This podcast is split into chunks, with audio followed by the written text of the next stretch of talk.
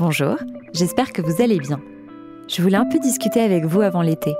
La première saison de Virage s'achève et je dois dire que je suis très heureuse du chemin parcouru. Déjà, vous êtes de plus en plus nombreuses et nombreux à écouter mon podcast, donc j'avais envie de vous remercier et puis de parler de la suite. Je ressens une profonde reconnaissance de recevoir des messages pour me dire qu'écouter les épisodes vous fait du bien. Merci aussi à tous ces merveilleux invités qui sont venus se confier à moi dans Virage. Avoir eu toutes ces belles discussions avec vous m'aide aussi personnellement car aujourd'hui, j'ai trouvé ma place. Je sais enfin ce que je voudrais faire quand je serai grande. C'est échanger avec ces invités formidables sur mon podcast, libérer la parole sur des sujets qui me semblent importants et aider des personnes à prendre leur envol en semant quelques graines. Je découvre qu'on peut être tout excité en allant au travail, qu'on peut parler avec plaisir d'un projet qu'on lance et être épanoui dans le domaine professionnel. Et ça, vraiment, ça n'a pas de prix. À la rentrée, Virage va revenir en force.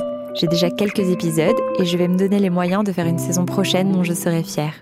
J'ai envie de conserver l'ADN de mon podcast, mais d'aller plus loin, d'aborder des sujets qui me tiennent particulièrement à cœur et que Virage continue à être un espace de parole bienveillant et inclusif.